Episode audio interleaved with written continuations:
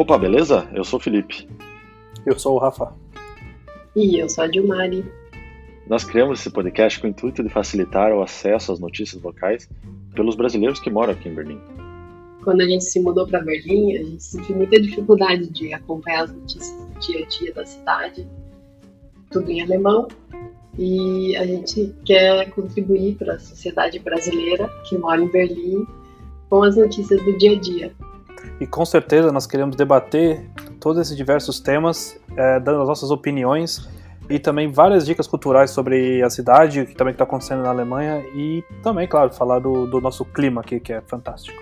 Então assinem nosso podcast e logo logo vocês terão acesso aos primeiros episódios e ficarão antenados com as notícias locais.